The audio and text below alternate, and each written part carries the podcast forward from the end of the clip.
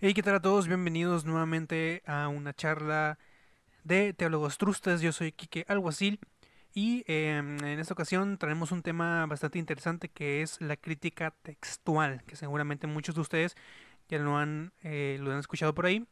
Y em, lo que, lo que, bueno, la crítica textual y lo que viene siendo el Antiguo y el Nuevo Testamento. Am, yo, como lo he dicho en otras charlas, yo no soy ningún experto en estos temas. Em, sobre todo porque hay unos temas que no me interesan mucho y hay otros temas que, em, pues, por, por tiempo no se los he dedicado, ¿no?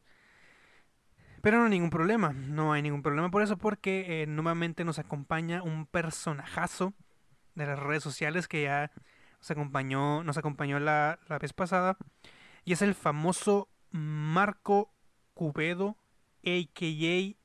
el liberal, el hereje. el, el apóstata también, por supuesto. Y que, que, pues él nos va, nos va a dar la, la charla. Igual, este, para las personas que no lo han escuchado, no sé si Marco nos quiera eh, pro- ahí proporcionar nuevamente su, su nombre, a qué te dedicas, credenciales, tu dirección, Ajá, y mis cuentas bancarias cuentas, también, cuentas bancarias también. Adelante. Mm.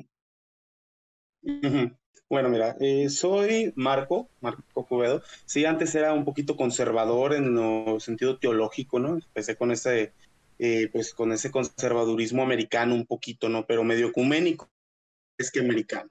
¿Por qué? Porque soy metodista. Serví, sirvo todavía como pastor, pero las iglesias están cerradas, así que no, no tengo actividad en la iglesia.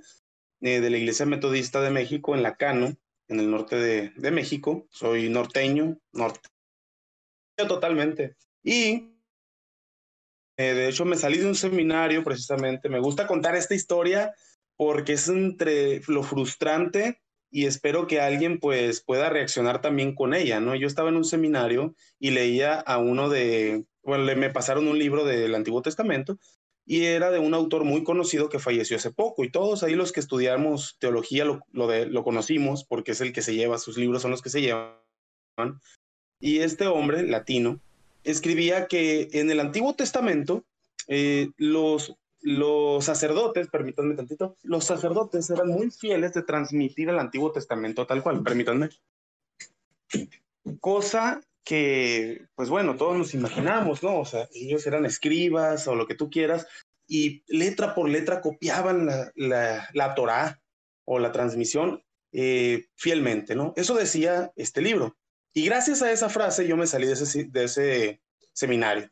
Vas a decir que extremista. Sí, pero mira, eh, es, eso no es una realidad. O sea, no se transmitieron los, los, textos fielmente y de eso es lo que voy a hablar, de crítica textual. Eh, y este argumento en un seminario fue que el seminario pues te enseña de una manera tan conservadora que le importa muy poco la evidencia o le importa muy poco la razón. Eh, entonces, y este tipo peleaba contra el liberalismo, ¿no? Curiosamente. Entonces me salgo del seminario y entro a otro seminario que tiene más el carácter no liberal, sino un carácter eh, de investigación académico. Por eso estoy ahí. Pues como credenciales, tener muchas, no. Soy estudiante, tengo muchos años como autodidacta también en muchas materias. Eh, y bueno, aquí estoy. El tema como tal es entonces crítica textual. Y antes de abordar la crítica textual, quiero abordar lo que son las ciencias eh, bíblicas y la crítica. Ustedes a lo mejor conocen una página de Facebook que se llama Memes Ateos Refutados. Una vez ellos dijeron que Balhausen, el mayor expositor o promotor de la hipótesis documentaria, se hizo liberal, fíjense, porque leyó a Darwin. Eso dijo él. Bueno, es una tontería total, pero, pero eso, dije, eso sostenían ellos, ¿no? Lo leyeron en un libro de un conservador, obviamente, y de hecho pusieron el libro, pero no me acuerdo quién era. Y bueno, no sabían decir nada más porque solo leyeron el libro. No. Bueno, liberalismo, eh, vamos a verlo así, la escuela liberal como tal ya murió. Lo que se queda es su método, en cierto caso refinado, y los, la, los resultados de sus investigaciones.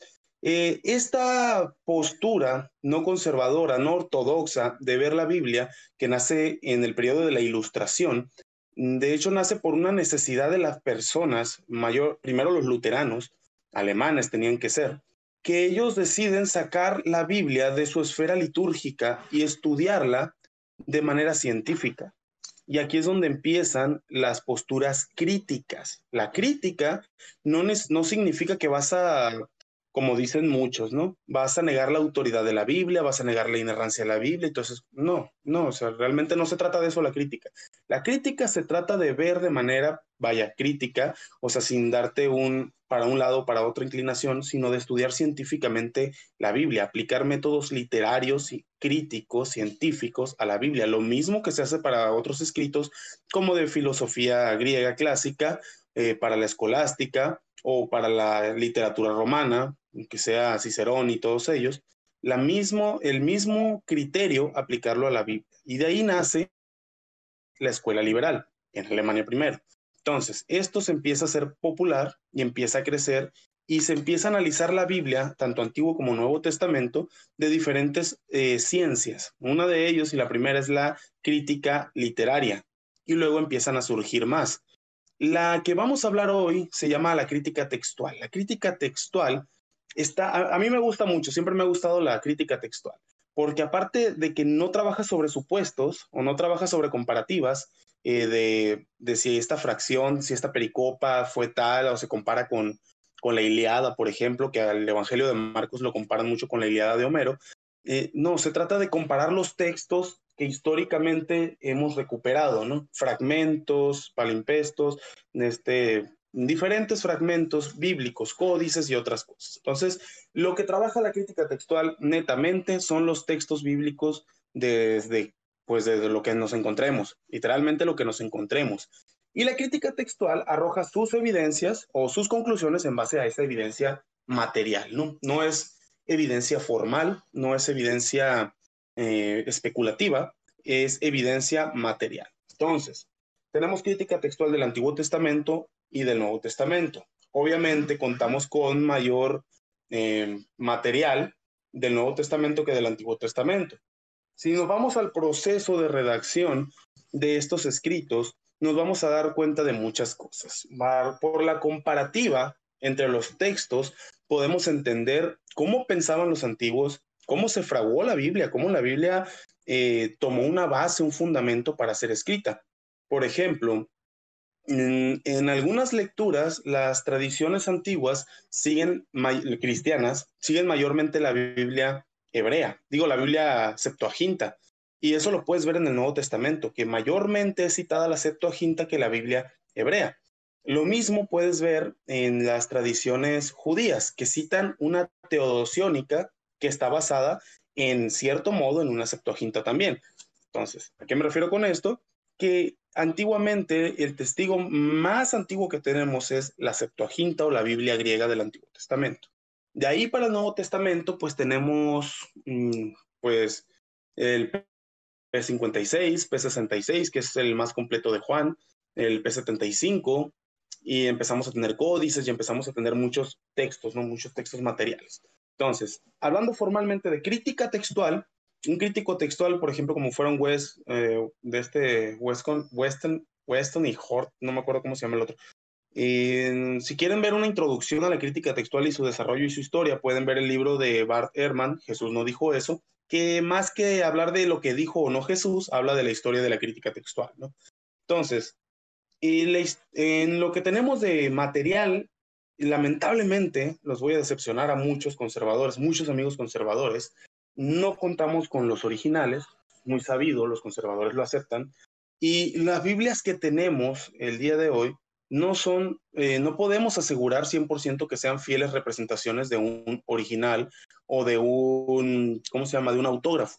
Lo que tenemos hoy son, son textos hipotéticos.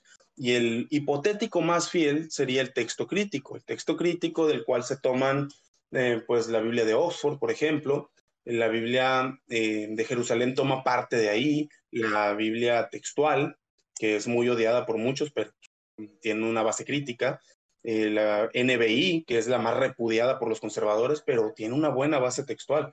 Ya su criterio de interpretación pues es diferente, ¿no? De traducción.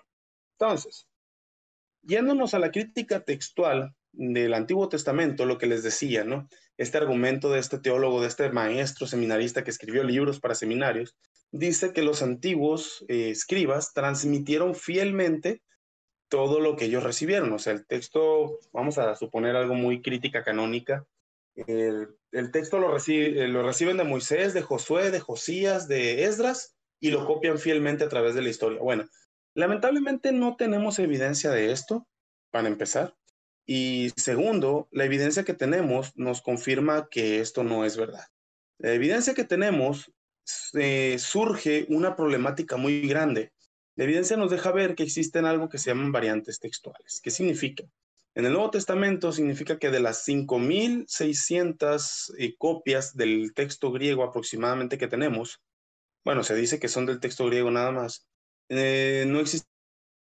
¿Qué significa? Que hay variantes textuales, que hay palabras cambiadas, que hay palabras dobladas, que hay palabras mal escritas, que hay, mm, pues no sé, diferencias ahora sí, variantes textuales, que varía el texto de texto a texto. Ahora eso añádele todas las latinas que existen, todos los textos siriacos, coptos y bueno, un montón de otros textos que no son iguales. Y la base textual importa, porque la base textual a fin de cuentas te va a dar una lectura. De ahí que hay algo de cierto en lo que el cisma entre ortodoxos y católicos se debe a la lectura, que si, permítanme, me están llamando. Ok, eh, que si se debe recitar una liturgia de un modo o de otro, porque en griego viene de una manera, pero en latín viene de otra manera. Entonces se generan ese tipo de problemas, ¿no? de problemáticas. Entonces, encontramos muchas cosas interesantes en la crítica textual. Voy a hablar ahora de una Biblia muy famosa por ser del diablo, que es la Biblia NBI. Los, los conservadores que se mantienen del lado de que la Reina Valera eh, transmitió fielmente el texto, ¿no? Y tenemos la Biblia completa en la Reina Valera, mm, están enojados porque dicen que hay cosas, ¿no? Vamos ya propiamente a la evidencia. La NBI dice en Juan 1.18 y la Reina Valera también, dice la NBI, a Dios nadie le vio jamás, el unigénito Dios le ha visto. Mientras que la Reina Valera dice, a Dios nadie le vio jamás, el unigénito Hijo le ha visto y le ha dado a conocer. Ok. La diferencia está en esta palabra. ¿Debe ser hijo o debe ser Dios? Unigénito hijo, unigénito Dios. Esa es la variante textual, ¿no? Y no es una variante textual menor, es algo significativo. Entonces, ¿por qué? Porque van a decir, ah, bueno, ¿sabes qué? Ahora ya no está haciendo a Jesús el Hijo de Dios, el unigénito Hijo. Eh, pero realmente cuando vemos eh, los manuscritos como el P66, que decía que es el más completo de Juan, o el P72, o el P52, eh, si vemos estos textos, vamos a ver que en griego dice en monogenes teos, o sea, unigénito Dios. O sea, originalmente lo más probable es que haya dicho unigénito Dios a unigénito Hijo, que se cambió después en otros textos. Otra variante textual muy interesante es la de Primera de Juan 5, 7, que dice, eh, tres son los que dan testimonio, el agua, la sangre y el espíritu. Y estos tres son uno. Eso es lo que dicen los textos más antiguos y los textos ya del siglo XII, XIII, XIV para acá dicen, agregan, y estos, el Padre, el Hijo y el Espíritu Santo, cosa que fue agregado después. Entre esas hay muchas otras como cuando Jesús dice, este género no sale sino con oración y ayuno. Eso no dice originalmente el texto, pero sí se testigua en uno de los evangelios, no, no en todos. Otra es cuando Jesús dice, por eh, sacarlo las tinieblas de, afuera, ahí será el lloro y el, y el crujir de dientes, donde, la, donde el gusano nunca muere y algo así, ¿no? Eso que se repite tres veces, que el gusano nunca muere y la llama nunca se apaga, algo así. Eso originalmente no estaba tampoco, pero se agregó después. O sea, la crítica textual nos deja ver cómo ha evolucionado el texto en sí. Y muchas veces nos inclinamos a pensar sobre ¿qué decía la Biblia en realidad en un principio? ¿Fue compuesta tal así como de que alguien se sentó y le escribió? Y se ha descubierto pues que no. Por ejemplo, el Evangelio de Juan originalmente no tenía la pericopa de la mujer adúltera que está en Juan 8. El texto más antiguo no lo contiene, de hecho muchos antiguos no lo contienen y aparece hasta el siglo V o VI por allá. Creo que del sexto en adelante empieza a aparecer. Y esa porción se le agregó. De hecho, la patrística, en la patrística se habla de que muy probablemente en, la, en una comunidad juanina se hablaba de esa parte, pero no estaba en el texto. Entonces se le agregó ahí porque era parte de una tradición juanina, ¿no? Entonces, o juánica, como le quieran decir. Entonces, en la Biblia, en la, lo que crítica textual del Antiguo Testamento también tenemos muchos problemas, porque eh, si bien los descubrimientos del Qumran fueron maravillosos, fueron algo que nos dejó ver muchas cosas nuevas, yo estoy estudiando todavía el tema del Qumran, eh, también nos dejó ver algo, que tienen una lectura distinta, tienen apócrifo, tienen apócrifa literalmente dentro de, por ejemplo, su Éxodo o su Génesis, su, Deuteronomio, tiene agregados, que ellos mismos los agregaron, esa comunidad los agregó. Y tiene una, mm, vamos a decirlo así, entre el texto masorético o no masorético, más bien el texto oficial de la liturgia hebrea, coincide nada más el Pentateuco un 35%, lo cual no es mucho, ¿eh? O sea, una coincidencia en el mismo idioma de un 35%. Estás hablando de que un 65% no es igual. Y con la Septuaginta, que es la Biblia griega, el texto masorético, el texto sí de los masoretos, de los textos del Qumran, tiene una coincidencia solamente del 15%. Entonces te está volando una diferencia del 85%. Para que veas cómo la diferencia entre los que tuvieron la Biblia antiguamente, eh, los, que, los cristianos pues tenían la base de la Septuaginta, los judíos tenían solamente el, pues habría que comparar esos, ¿no? Eh, entre la Septuaginta y la de los judíos, y luego lo del Qumran, o sea, no tenían mucha coincidencia, así decir, no eran ni siquiera la mitad de coincidentes, todos tenían una lectura distinta. Y una lectura distinta te lleva a interpretaciones distintas, a apreciaciones distintas y a liturgias distintas y a costumbres distintas y a todo. Todo cambia. Y eso nos lo ha dejado ver la crítica textual. Otra cosa es que los textos muchas veces se deslindan por tradiciones. Entonces, cuando la gente dice, Dios transmitió fielmente la Biblia, yo preguntaría, pues, ¿qué Biblia, no? ¿O qué texto? Y ahí surgen los problemas, porque en cuanto se dan cuenta de que no pueden decir eso, dicen, no, no, no, pues solamente el mensaje de salvación. Ah, no, bueno, pues sí, claro que sí, porque el mensaje es muy general. Y aunque tiene variantes, pues se puede reconstruir un hipotético de lo que pudo haber sido, ¿no? Y lamentablemente decimos hipotético, y digo hipotético porque no podemos saber exactamente qué decía el original, y al no saberlo, las reconstrucciones que nos permite la crítica textual solamente pueden ser hipótesis. No podemos ser concluyentes y decir, sí, esta es la Biblia tal como la escribieron los apóstoles o quien haya sido el escritor, ¿no? Porque fueron muchos. Y muchas veces ni los apóstoles, eh, pero eso ya es otro tipo de crítica. Entonces, en, la crítica no está peleada con lo conservador ¿sale? Más bien es lo conservador que no acepta por sus postulados dogmáticos las conclusiones de la crítica.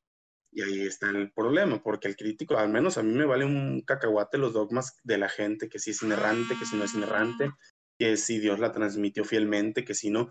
Mm, yo tengo la evidencia y la evidencia pues no me aclara mucho todo ese tipo de dogmas, ¿no? El dogma pues es algo que no se puede cuestionar y por eso muchas veces el liberalismo no cae bien en el sentido conservador. Yo no soy liberal en el sentido estricto de la palabra, porque el liberalismo ya ni existe, la verdad. Eh, soy liberal en este sentido de que tampoco siento gran atracción a conservar los dogmas, ¿no? a conservar la vista tradicional del texto. ¿Por qué? Porque existe esto que no podemos evadir, que es pues la evidencia. Hablando de variantes textuales o de textos, tenemos muchos muy importantes tenemos los grandes códices que recogen prácticamente todo el Nuevo Testamento, con sus variantes textuales, con sus partes faltantes o con sus cosas raras ahí. Mm, y sobre ellos se debate, ¿no? Y muchas veces los conservadores pues tratan de atacar a los textos sin saber siquiera de crítica textual, sin saber siquiera que pues ya es un milagro, ¿no? Que nos haya llegado hasta nosotros, hasta nuestras manos, un texto griego de aquella época. Si estos textos no existieran, bueno, pues otra cosa fuera, ¿no? Permítanme tantito. Dile que voy, estoy ocupado. Sale. Entonces, si no estuvieran estos textos, pues no tendríamos problemas en decir, pues no sabemos, esto nos llegó y esto tenemos y ya. Permítanme. Permítanme tantito si quieren decir algo. Hey. Sí, de hecho, este, ah, hay unos detalles ahí que me gustaría también preguntar, pero voy a primero dejar que, que Marco concluya. De hecho, una de las cosas que quería eh, cuestionarle era sobre em, el podcast que tuvimos la, la, última vez, que era sobre la inerrancia bíblica, si la Biblia era inerrante o no era inerrante. Y tiene que ver mucho con lo que es los textos, los textos originales, porque él había dicho que, que no, o sea, no tenemos los textos originales, no tenemos los textos originales de la Biblia, solamente tenemos copia de la copia de la copia de la copia y sobre eso hay que, hay que trabajar. Pero claro, ¿cómo, cómo podemos, eh, cómo podemos nosotros, nosotros concluir si la Biblia es inerrante o no si no tenemos los textos originales? Quiero decir, ¿cómo podemos saber si realmente se equivocaba o si no se equivocaba si no podemos acceder a los documentos originales? Solamente en todo caso podríamos eh, concluir que lo que hemos recolectado es inerrante o no, o si es inspirado o no. No sé, digo, yo al inicio no, yo dije que no era un, experto en estos temas, así que, no sé, yo igual estoy abierto a, a la crítica, al debate, a las nuevas ideas no sé si alguien aquí quiere comentar algo. Bueno, mira. ¿Ya, ya estás? Eh, sí, de hecho, ese, ese, ese mismo argumento lo he tenido con muchas personas, ya yo estoy libre. Eh, siempre que me dicen, ¿no? Que solamente los originales no son, eran inerrantes. Entonces yo les digo, está bien, los, solo los originales son inerrantes, te lo compro. No puedes demostrarlo ni yo puedo mostrarte que no lo eran. Pero no tenemos los originales y los que tenemos sabemos que cuentan con errores. Entonces, no tenemos Biblias inerrantes y Así de simple.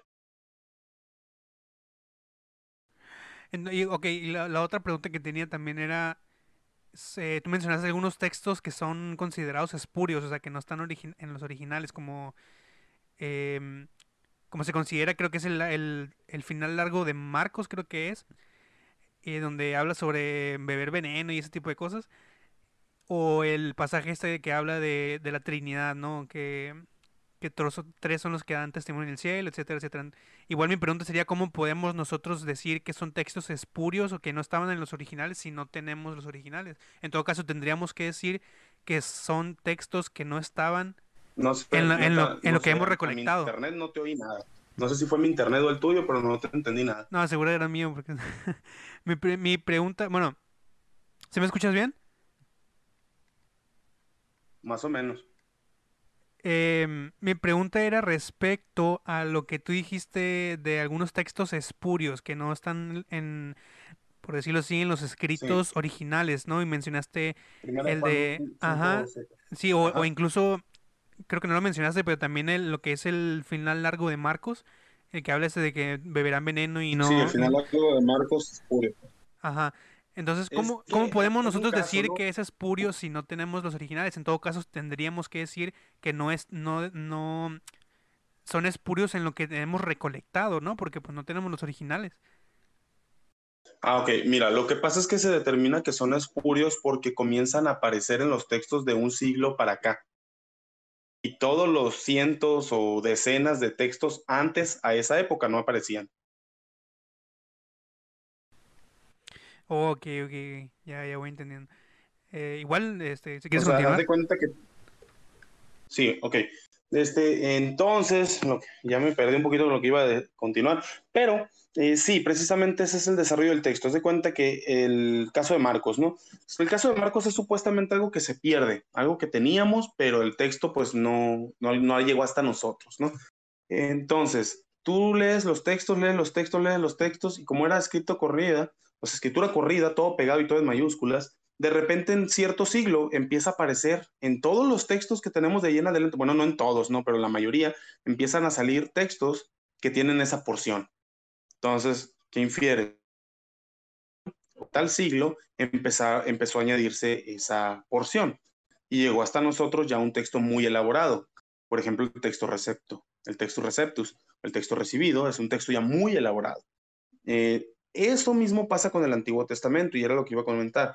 Eh, si tú comparas la Biblia hebrea o la hebraica Stuttgart, no me acuerdo cómo se pronuncia, está bien raro en alemán, la Septuaginta y la Biblia hebraica, estas vas a ver que tienen diferencias. Por ejemplo, en Jeremías creo que es más largo en la Biblia hebraica que en la Septuaginta. Creo que en la Biblia hebraica viene la parte donde a, David le ponen la armadura, pero en la Septuaginta no. Y la Septuaginta atestigua un texto más eh, judío o litúrgico, más antiguo todavía que el texto hebraico que tenemos hoy. O sea, al texto hebraico se le han añadido muchas cosas que la Septuaginta no tiene. y no las tiene por obvias razones, porque es un texto más antiguo. Se añadieron partes o se dobletearon partes también, se nota esto ya lo estudia la crítica literaria, pero partes donde se piden las mismas cosas pero en diferentes capítulos, ¿no? O se reelabora una tradición y cosas así. Y esto se ve por tradiciones. Eh, también es diferente el texto, se me había olvidado mencionar el texto samaritano. Es diferente el Pentateuco samaritano al oficial litúrgico de Jerusalén. Eso es lo, son datos curiosos porque están bien cerca, ¿no? Em, ¿Qué más hay de la crítica textual? Bueno, eh, algo que mencionabas ahorita también era sobre la inspiración, ¿no? Eh, si solamente, dice la confesión de Westminster, lo dice en cuanto la abres, luego, luego no llegas al punto donde dice que solamente los originales son inspirados. No sé si se refiere a los autógrafos, creo que sí, eh, o se refiere al idioma, pero creo que se refiere a las dos cosas. El chiste es que, otra vez, si solamente los originales son inspirados y solamente los eh, originales son inerrantes, lo siento, pero no tenemos los originales. Entonces, todas las Biblias que tenemos hoy no son ni inspiradas ni inerrantes. Podríamos hacer como lo hacen los judíos. Ellos tienen una práctica de buscar dentro de la Biblia qué es palabra de Dios. Nosotros podríamos buscar en la Biblia qué es inspirado y que no. Y claro, aquí surgen los conservadores que pues, no quieren perder su Santa Biblia Reina Valera que cayó del cielo y dicen que no, pues el texto llegó a nosotros porque Dios así lo determinó. Ok, y, pero en la, en la crítica textual ya vemos no tanto el elemento divino, sino el elemento humano de composición y de añadidos por necesidades diferentes, necesidades litúrgicas, por debates, por ejemplo, ese cambio de, de la Trinidad, ¿no? Cuando entra el debate o el del Hijo, si Jesús era Hijo, si qué era, ¿no? Eh, todos esos cambios se dan por necesidades o a veces por errores también. De hecho, eh, bien curioso, un texto que dice abajo, bribón, no cambies lo que dice el texto, y el vato le borra un verso. Pero resulta que el que estaba equivocado era el que pretendía corregir. El que copió el verso tenía un texto más antiguo y lo copió bien pero el que recibió el texto tenía otras copias distintas y para él eso estaba mal. Ese era un problema, porque antes no había forma de imprimir una Biblia, no había forma de hacerla en tu computadora. Tenían que ser personas que las escribían y eso conllevaba una tarea muy desgastante, mucha elaboración y muchos errores también. Eh, sea cual sea el motivo por el que nos llegó el texto, considerarlo divino, pues adelante, estás en tu derecho, ¿no? pero lo humano lo podemos ver al comparar estos textos. Y hay páginas, de hecho, donde imprimen los, o sea, más bien digitalizan las imágenes de los textos que tenemos. Y los más antiguos, pues son fragmentos muy desgastados, a veces son partes, por ejemplo, el P52, que es el más antiguo, de siglo II, medio del siglo II, que contiene una pequeña porción de los primeros capítulos de Juan, del primero, creo. Primero y segundo, a lo mejor, o sea, unas cuantas líneas en griego muy, muy antiguo, que ni siquiera es de primer siglo, no es de mm, segundo siglo, la paleografía pues ahí lo data. Y estos textos pues nos dejan ver que la Biblia que tenemos, otra vez lo repito, es hipotética. O sea, cuando a mí me hablan de que la Biblia es la verdad, bueno, ¿hasta qué punto y qué cosas y por qué? La Biblia es inspirada, bueno, pero o sea, que sí, que no, que esto, que aquello, ¿no? Y que es inspiración para empezar, ¿no? Mm, hay muchas teorías sobre lo que es inspiración. La Biblia es inerrante y otra vez vuelve a lo mismo. esos tipo, dogmatizar ese tipo de cosas eh, contra la evidencia que tenemos, pues, mm, no sé, a mí se me hace muy difícil volverlo dogma. A mí se me hace más fácil ser realistas y decir, esto tenemos, lo conocemos como sagrado, porque es un texto sagrado, que incluso es un texto que ha permeado en la cultura. Todos sabemos y le decimos al traidor, le decimos Judas, ¿no? Pues, una historia bíblica, el Judas, el traidor. En, en, en mucho caso el David y Goliat, el Sansón y cosas así, se permean dentro de nuestra literatura, dentro de nuestro cine, de nuestra eh, música, de nuestro pensamiento popular. Entonces la Biblia sí juega un, un papel muy importante, pero otra vez, una cosa es lo cultural, otra cosa es lo dogmático y otra cosa es la evidencia que tenemos. Entonces, eh, contra la evidencia, no hay mucho que decir, no hay mucho que concluir. Así está, así se nos presenta. Ya lo que cada quien quiera concluir, pues es su rollo, pero no puedes evitar lo que es, no puedes cambiar lo que ya se hizo, solamente puedes verlo y concluir. Y es todo. ¿Sale? Entonces, si alguien tiene una duda, una cuestión, yo aquí termino mi participación. Si en otra ocasión nos encontramos, pues ya les voy a traer más una comparativa, por ejemplo, entre la Reina Valera y la NBI, las bases textuales y las variantes textuales, ¿no? Porque ahorita hablé muy general de crítica textual. Sí, sobre eso, eh, yo, yo en mi teléfono tengo eh, dos versiones de la Biblia. Una es la, la, Biblia de las Américas y la otra, eh, a ver, déjame ver porque no me acuerdo muy bien cuál era. No, mentira, la eliminé. No, me quedé con la, con la Biblia de las Américas. Y yo noté una vez cuando estaba en un servicio en, ahí en mi iglesia, bueno, cuando estaban todavía antes de la pandemia, em, noté que em, estaban pidiendo que, que, que buscásemos el Salmo 150 y yo noté que en mi Biblia de las Américas ese salmo no está. O sea, el salmo que, hasta el salmo que llegas hasta el 149. Entonces supongo yo que se debe a lo que tú mencionaste, ¿no? De de que a veces se utilizan textos, ya sea el masorético o la Septuaginta, ¿no? Ya este textos que son más antiguos, que no que no contaban con ese con ese salmo en específico. La base textual. Ajá, la base textual, así se llama.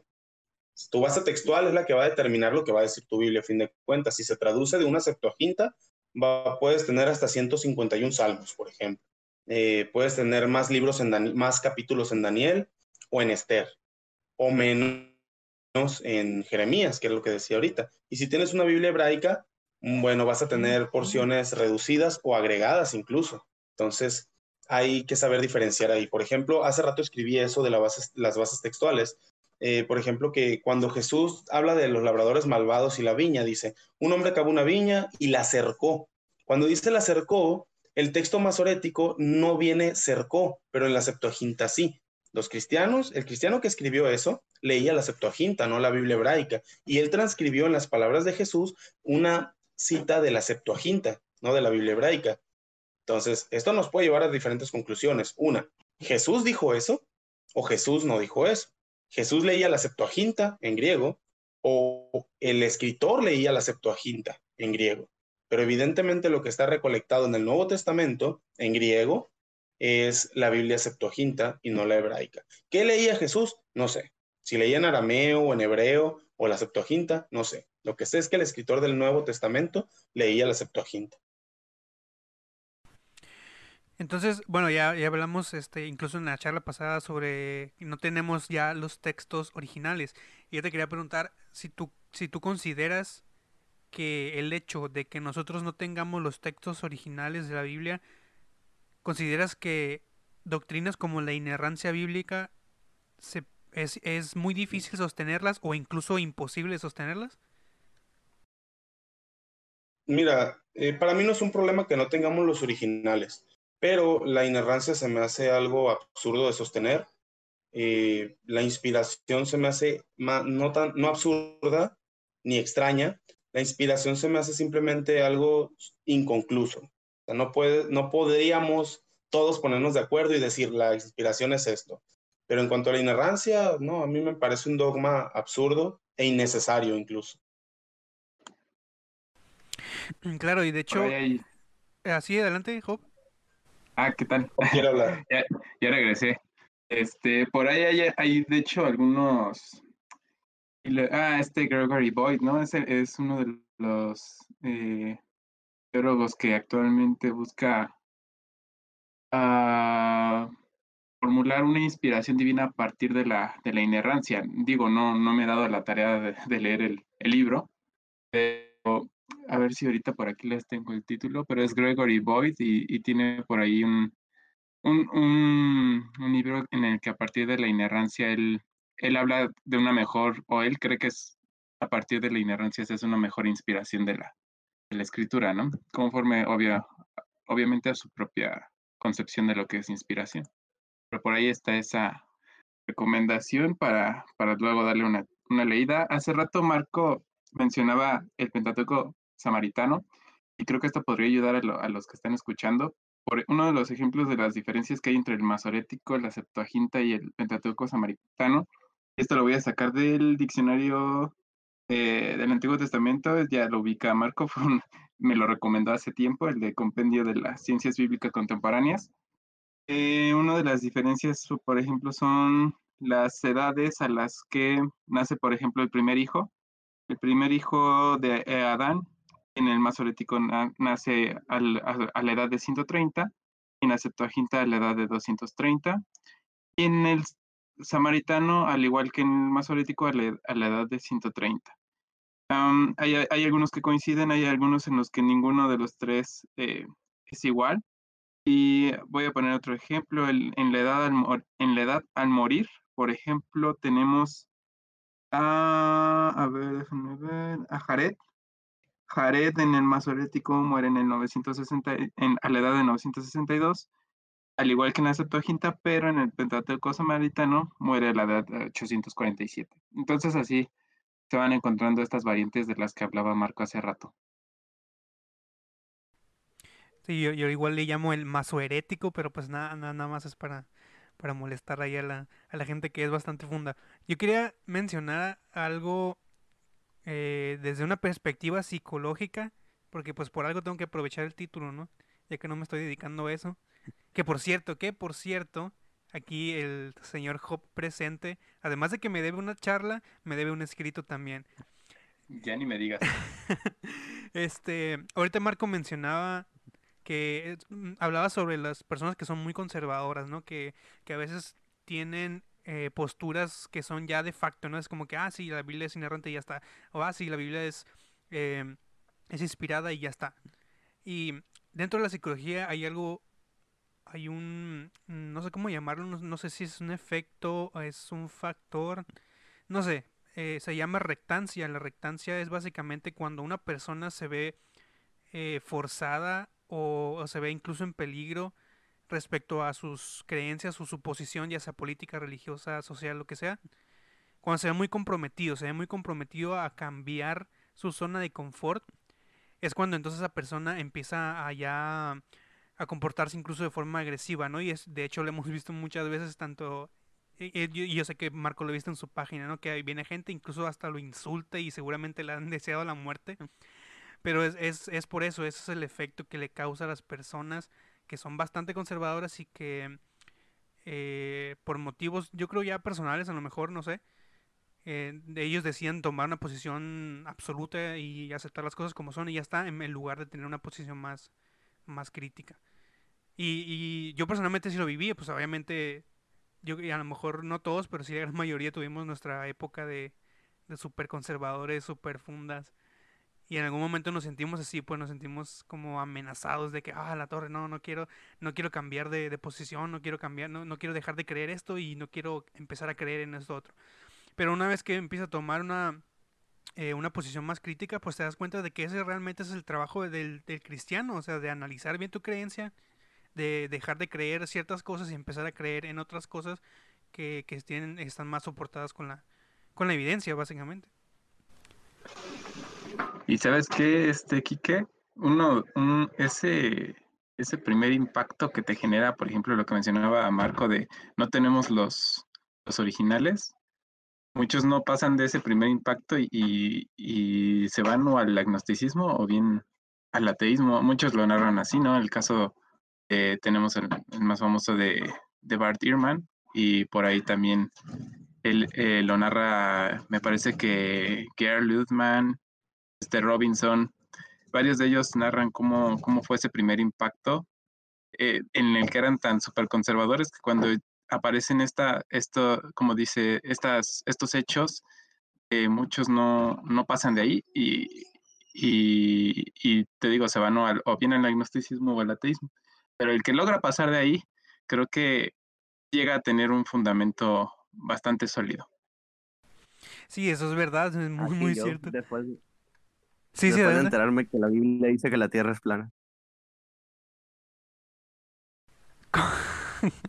¿Quién habló? Ok, bueno. Soy yo. pues sí. Oigan, bueno, miren, sí, eh, de hecho a mí me costó bastante tiempo, porque como les digo, yo era bastante conservador, ¿no? Dios, sus decretos, bla, bla, bla, ¿no?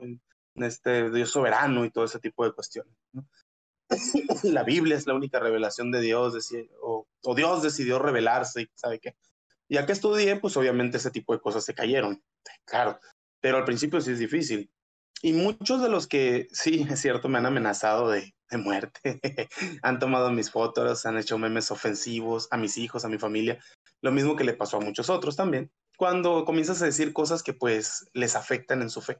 Pero yo fui el primero que batalló con dejar todo eso. Yo fui el primero que tuvo crisis espirituales y, existenciales y un chorro de cosas. Y bueno, pasé por todo eso y no me quedó más que aceptar la incertidumbre de que no sabemos todo, no podemos tener la seguridad de todo y con lo que contamos podemos concluir y simplemente sigo teniendo fe en Dios, en Cristo y todo esto y puedo aceptar los dogmas si tú quieres y, o rechazarlos si yo quiero, da igual, y porque también hay que ser sinceros con la fe, hay que ser sinceros con lo que hay. Y, mm, ¿qué, qué te puedo decir? La gente que es más acérrima en estas cosas, generalmente o no tiene bien estudiados estos temas, no los conoce bien, o no los quiere conocer, o no quiere dejar sus creencias, lo cual es aceptable, ¿no? Pero otros van más allá y quieren que creas como ellos, porque es para ellos como una autojustificación. Si este liberal se convierte a lo que yo creo, bueno, es que lo que yo creo es real. Ellos también tienen un cierto miedo a que lo que ellos creen no sea verdad y se protegen atacando precisamente. Y bueno, sí, la mayoría de los que creen los dogmas y todo eso, la mayoría no son verdad, pero son cosas que se aceptan por fe. Y es que la Biblia es por fe y para la fe. No es un tratado científico, aunque hable de muchas cosas. Es una literatura religiosa y literatura de fe, que tiene historias y tiene tratados históricos, tiene mm, pues muchas cosas interesantes en ella, tiene cartas, tiene lo que tú quieras, pero no es para hacer ciencia como tal, sino que por medio de la ciencia se analiza pero es para la fe, es para que la creas, ¿no? Entonces, ya de que tú dices, decido creerla, a que tú dices, todos tienen que creerla, porque yo la creo, pues está bien cañón.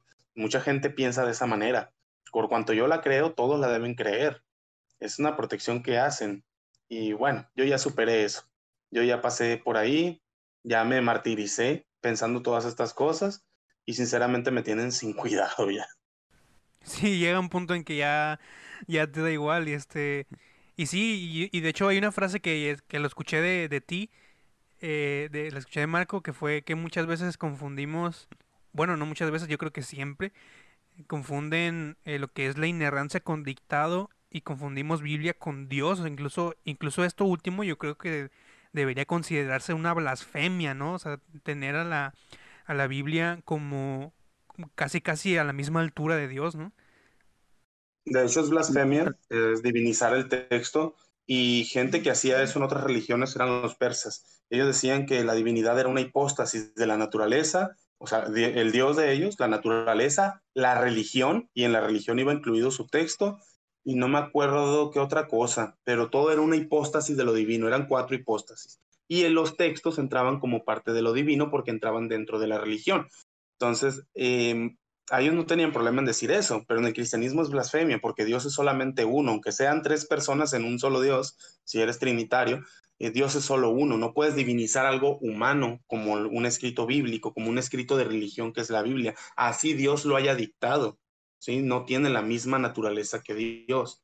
Es, hay que decirlo bien y claro, todo aquel que piense que la Biblia es de una naturaleza divina está blasfemando, porque no conoce ni lo divino ni conoce el texto y solamente quiere darle peso a un texto de religión, vanamente, porque entonces haces algo humano y lo elevas a la categoría de Dios.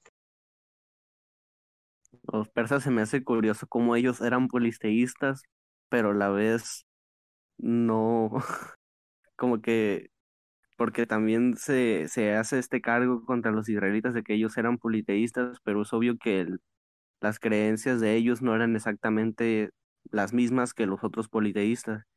Los persas también diferían, pero en otro sentido, ellos creo que creían que los dioses estaban en el mismo nivel ontológicamente, pero de todos modos ellos rechazaban el culto a ciertas deidades. Y los persas tenían a Aura Mazda, generalmente. Eh, Osarmut, creo que se llamaba su dios supremo antes de Aura Mazda, eh, o bueno, que fue ahora Mazda, tuvo dos hijos. Los dos hijos se gestaron dentro del mismo huevo, vamos a decirlo así, que eran como, y fíjate, de la creencia de los mormones es muy parecida a esta. Estos hijos, no me acuerdo bien los nombres, por ahí los tengo apuntados, eran uno bueno y uno malo. Entonces, el bueno escucha a su padre decir, al que los gestó, que al que salga primero le va a dar el reinado sobre todo.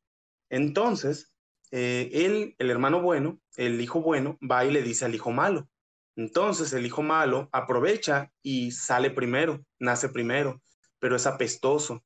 Y el padre lo identifica y le dice, hey, tú no eres el que yo amo, tú apestas, tú estás hediondo. ¿Qué pasó aquí? ¿Qué sabe qué? No, pues así, así, así pasó la cosa. Y entonces nace el segundo y dice, este sí es el bueno, este huele bonito, es precioso, bla, bla, bla, este lo amo. Entonces le dice al, al que sería el diablo, le dice, tú vas a reinar por seis mil años, pero acabado tus seis mil años, va a reinar él. Entonces traen al mundo la existencia y los hombres que nacen, eh, nacen unos del lado bueno y otros del lado malo para la guerra del final de los seis mil años, donde se van a pelear los buenos contra los malos, y el que gane, pues está predestinado o ordenado que ganen los buenos y se queden gobernando los buenos prácticamente. Lo digo, lo, digo muy por encima, ¿no? Pero sí, sí podemos hablar de eso después. Entonces, si te fijas, es un poquito como la creencia eh, mormona, en la que Jesús se va a llevar a todos a un planeta y el diablo se va a llevar a, otros, a otro planeta. Algo así. Sí, los persas eran dualistas. De hecho, tengo la impresión de que, no me acuerdo si era un salmo o si era en Isaías, donde básicamente es una respuesta a, básicamente al dualismo, en la que a Dios no meramente se le está haciendo como Dios sobre lo básicamente se, se le está catalogando como un ser omnipotente. Y su reino no es meramente solamente él no tiene poder solo sobre, sobre el bien, sino incluso que hasta él tiene el control sobre las fuerzas del caos, lo cual es algo que se muestra en el Antiguo Testamento. En el pasaje donde dice que él es el que ¿cómo es? No recuerdo muy bien cómo dice el pasaje, ¿no? Que él hace los terremotos y este tipo de cosas, ¿no? En Isaías.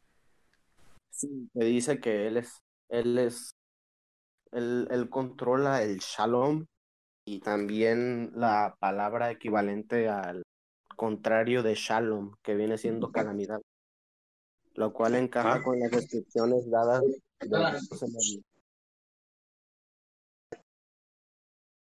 ah, lo cual encaja con las descripciones dadas de Dios en el Antiguo Testamento, donde Dios básicamente se describe como que tiene control total incluso sobre las fuerzas del caos. Es decir, es, es algunos lo interpretan este pasaje en Isaías como una respuesta ante el dualismo de presente entre los persas. Sí. Sí, sí, sí, es que ya en Isaías es un teísmo eh, férreo, que los profetas mayores y algunos menores luchan más contra contra el politeísmo, contra los baales, contra las otras culturas. Y es normal en Isaías por la deportación y todas estas cosas. Entonces sí, se, se, sí va por ahí la cosa. Un monoteísmo contra un dualismo, contra un politeísmo, contra los baales regionales, en Oseas, por ejemplo. Sí, sí se apela mucho a este tipo de cosas. Incluso los evangelios, por ejemplo, el evangelio de Juan, que lo mencionaba en la plática pasada, es antinóstico. Entonces es muy común ver textos en la Biblia que atacan directamente a las otras concepciones de otros pueblos, basándose en las suyas propias, obviamente. Sí, este, bueno, son, son, son temas bastante interesantes que estaría mm, eh, muy, muy bien hacerlos en una charla futura sobre cómo, cómo el pueblo de Israel tuvo mucha influencia ¿no? de, las, de las culturas antiguas. Este, pues nada, eso, eso es todo. No sé si quieren dar una conclusión, aparte de que en principio no tenemos los textos originales. Y así que lo que podamos seguir reconstruir, pues ahí es lo que, lo que tenemos que trabajar. Este, eh, Job, no sé, o Marco, ¿alguna conclusión que quieran dar antes de finalizar? Lee tu Biblia. no, este, en cuanto a la crítica textual, pues, si nos están escuchando por ahí, gente que la primera vez que escucha eso y es es súper conservadora, yo les diría que no, no se espanten. Este, la verdad es que la, la crítica textual y todas las críticas que han surgido sirven bastante para el estudio de la, la Biblia y bueno, como cristianos pues nos, nos interesa, ¿no? Este, conocer más eh, la Biblia que da testimonio, ¿no? Principalmente de, Jesús y todo ello. Eh, entonces, este, es, perder el miedo y, Hay varios libros eh, y varios autores que, equilibran muy bien, ¿no? Esta cuestión crítica con, una fe, una convicción de fe muy fuerte, ¿no? Tenemos varios ejemplos, como lo fue el, recién fallecido James Donn, eh, Wolfhard Pannenberg, que tiene su teología histórica en contraposición, a, por ejemplo, a la de Barth. Entonces, eh, eh, ahora sí que el resultado va a depender mucho de las presuposiciones. No, creo que hay un, campo neutral como tal. Siempre las presuposiciones juegan un papel importante en nuestra interpretación de los datos. Entonces, este, se puede llegar o bien a ser eh, de, un, de un extremo o de otro extremo, o puedes llegar a ser como, como bien equilibrado, que es la postura que a mí me gusta más, ¿no? Trato de ser lo más equilibrado posible con todo, todos estos estudios, este, siempre consciente de las limitantes, ¿no? Que tenemos como, como, como seres humanos y buscando con todas estas críticas, este, ofrecer un, un buen estudio, primero personal y después si, si tú enseñas en algún instituto o en tu iglesia, creo que también lo vas a encontrar bastante útil. Sí, muy bien dicho. De hecho, las críticas son muy, muy, pues, ¿cómo te puedo decir? ayudan mucho. Son muy buenas si las sabes usar, ¿no? Porque hay unos que se van a los extremos, literalmente. Ya ves que surgen páginas que atacan al cristianismo como tal o a una lectura como tal, desde las ciencias bíblicas, según ellos eh, pero lo hacen de una manera a veces muy exagerada. Y yo les siempre les recalco esto, ¿cómo puedes ser tan concluyente en algo que es hipotético? No puedes, pero así lo quieren hacer. Entonces, eh, sí, yo diría también lo mismo que dice Job, no se asusten por este tipo de cuestiones, al contrario, traten de aprender lo mejor de ellas. Y sí, te van a ayudar mucho a que tu fe se asiente sobre bases eh, un poquito más sólidas, en la mayoría de los casos, la verdad, y lamentablemente no en todos, pero la fe precisamente es personal, es a fin de cuentas, o colectiva también puede ser, pero es más siempre personal, en, en, el sentido más filosófico, en el elemento más filosófico. Siempre va a ser lo que tú ves, lo que tú percibes y lo que tú interpretas. Ahí donde dice Job, los presupuestos juegan un papel importante. Y, pero también la escuela, ¿no? Obviamente, ya en lo colectivo, en el cómo te preparas, en el cómo te formas. Entonces yo les diría, no le tengan miedo a las críticas, y después podemos hablar de crítica literaria, o de crítica de las formas, de las fuentes y todo, crítica de la religión, crítica de la, de la redacción, muy buena, eh, crítica de la simbólica, etcétera. Entonces, podemos irnos a muchas cosas, pero la crítica textual, eh, podríamos hacer una segunda parte en comparar, ahora sí, las bases textuales y las traducciones que tenemos como la NBI, la Biblia textual, la Biblia de las Américas que mencionabas, la Biblia de Jerusalén o la Biblia de Oxford, que a mí me gusta mucho, está en inglés, yo la tengo en físico, y también en digital. Sí, estaría muy bien para que los que escuchan tengan, ay, como que te, te, nos, te deje de escuchar un rato y comencé a hablar yo. sí, estaría bien para que los que nos están escuchando tengan como unos ejemplos más tangibles. Igual no te olvides de la Reina Valera, ¿eh? No te olvides de la Reina Valera, que es la absoluta, el del texto absoluto que más se acerca a los originales. Es el texto original, es el texto original. Y nada, pues para finalizar, para finalizar este marco, que por ahí tuvo que esconderla para que no, para que no la perdieran. eh, bueno, este, para finalizar, eh, Marco, tú que cambiaste ahí de página, no sé si nos, quieras dar tus redes sociales otra vez. Pues mira, eh, voy a dejar Marco, que era más de reflexión, de memes, de agarrar cura, de pensar, de, de hacer una crítica también al cristianismo y a la cultura. Lo voy a dejar porque quiero hacer un poquito más, enfocarme más en la investigación. De hecho, me pasaron muy buenos libros que no voy a publicar en mi página a la que me estoy cambiando, que se llama Libros y Teología, pero voy a publicar algunas conclusiones. Eh, estoy leyendo un poquito más, eh, me pasó un amigo que es filólogo, me pasó páginas muy buenas y material muy bueno en cuestión de críticas, en cuestión académica. Entonces, me quiero enfocar más en, en lo investigativo y publicar y comentar y hablar sobre conclusiones o sobre procesos o evidencias, más que ponerme a hacer algo espiritual o algo así. Por eso estoy cambiando de página. Entonces me voy a ubicar nada más en libros y teología. Como tal, ahí me voy a quedar. Sí, igual este, los que estén escuchando esto en, en YouTube, eh, voy a dejar el link de la página de Marco en la, en la descripción. Este, el señor Job, no sé si, creo que, que creo que también tiene alguna página por ahí si quiere promocionarse, ya sabe, el espacio publicitario. Gratis, obviamente, ¿no? Pues que esté relacionado a este tema. No, igual, o sea, una página que donde te podemos encontrar también. pues pueden seguir la página Areópago. Ahí también se llegan a publicar cosas relativas a, a los evangelios y todo ello, entonces pueden darse una vuelta. Y pues nada, gente, no sé si Cian también tenga este, alguna página por ahí, si quiere participar o no. Ah, bueno, yo soy parte de una comunidad, pero es de puros personas que hablan en inglés, básicamente. Ah, vale, vale. Y básicamente se llama Sentinel Apologetics. Es en YouTube y tiene muy buen contenido. Eh, son vídeos como de tres horas, así que agarren un buen cafecito para cada video que quieran ver porque viene cargado de contenido. Vale. Y pues nada, eso es todo. Muchas gracias por estar aquí con nosotros una vez más. Deseo es que Dios los bendiga y eh, los esperamos igual para la próxima vez.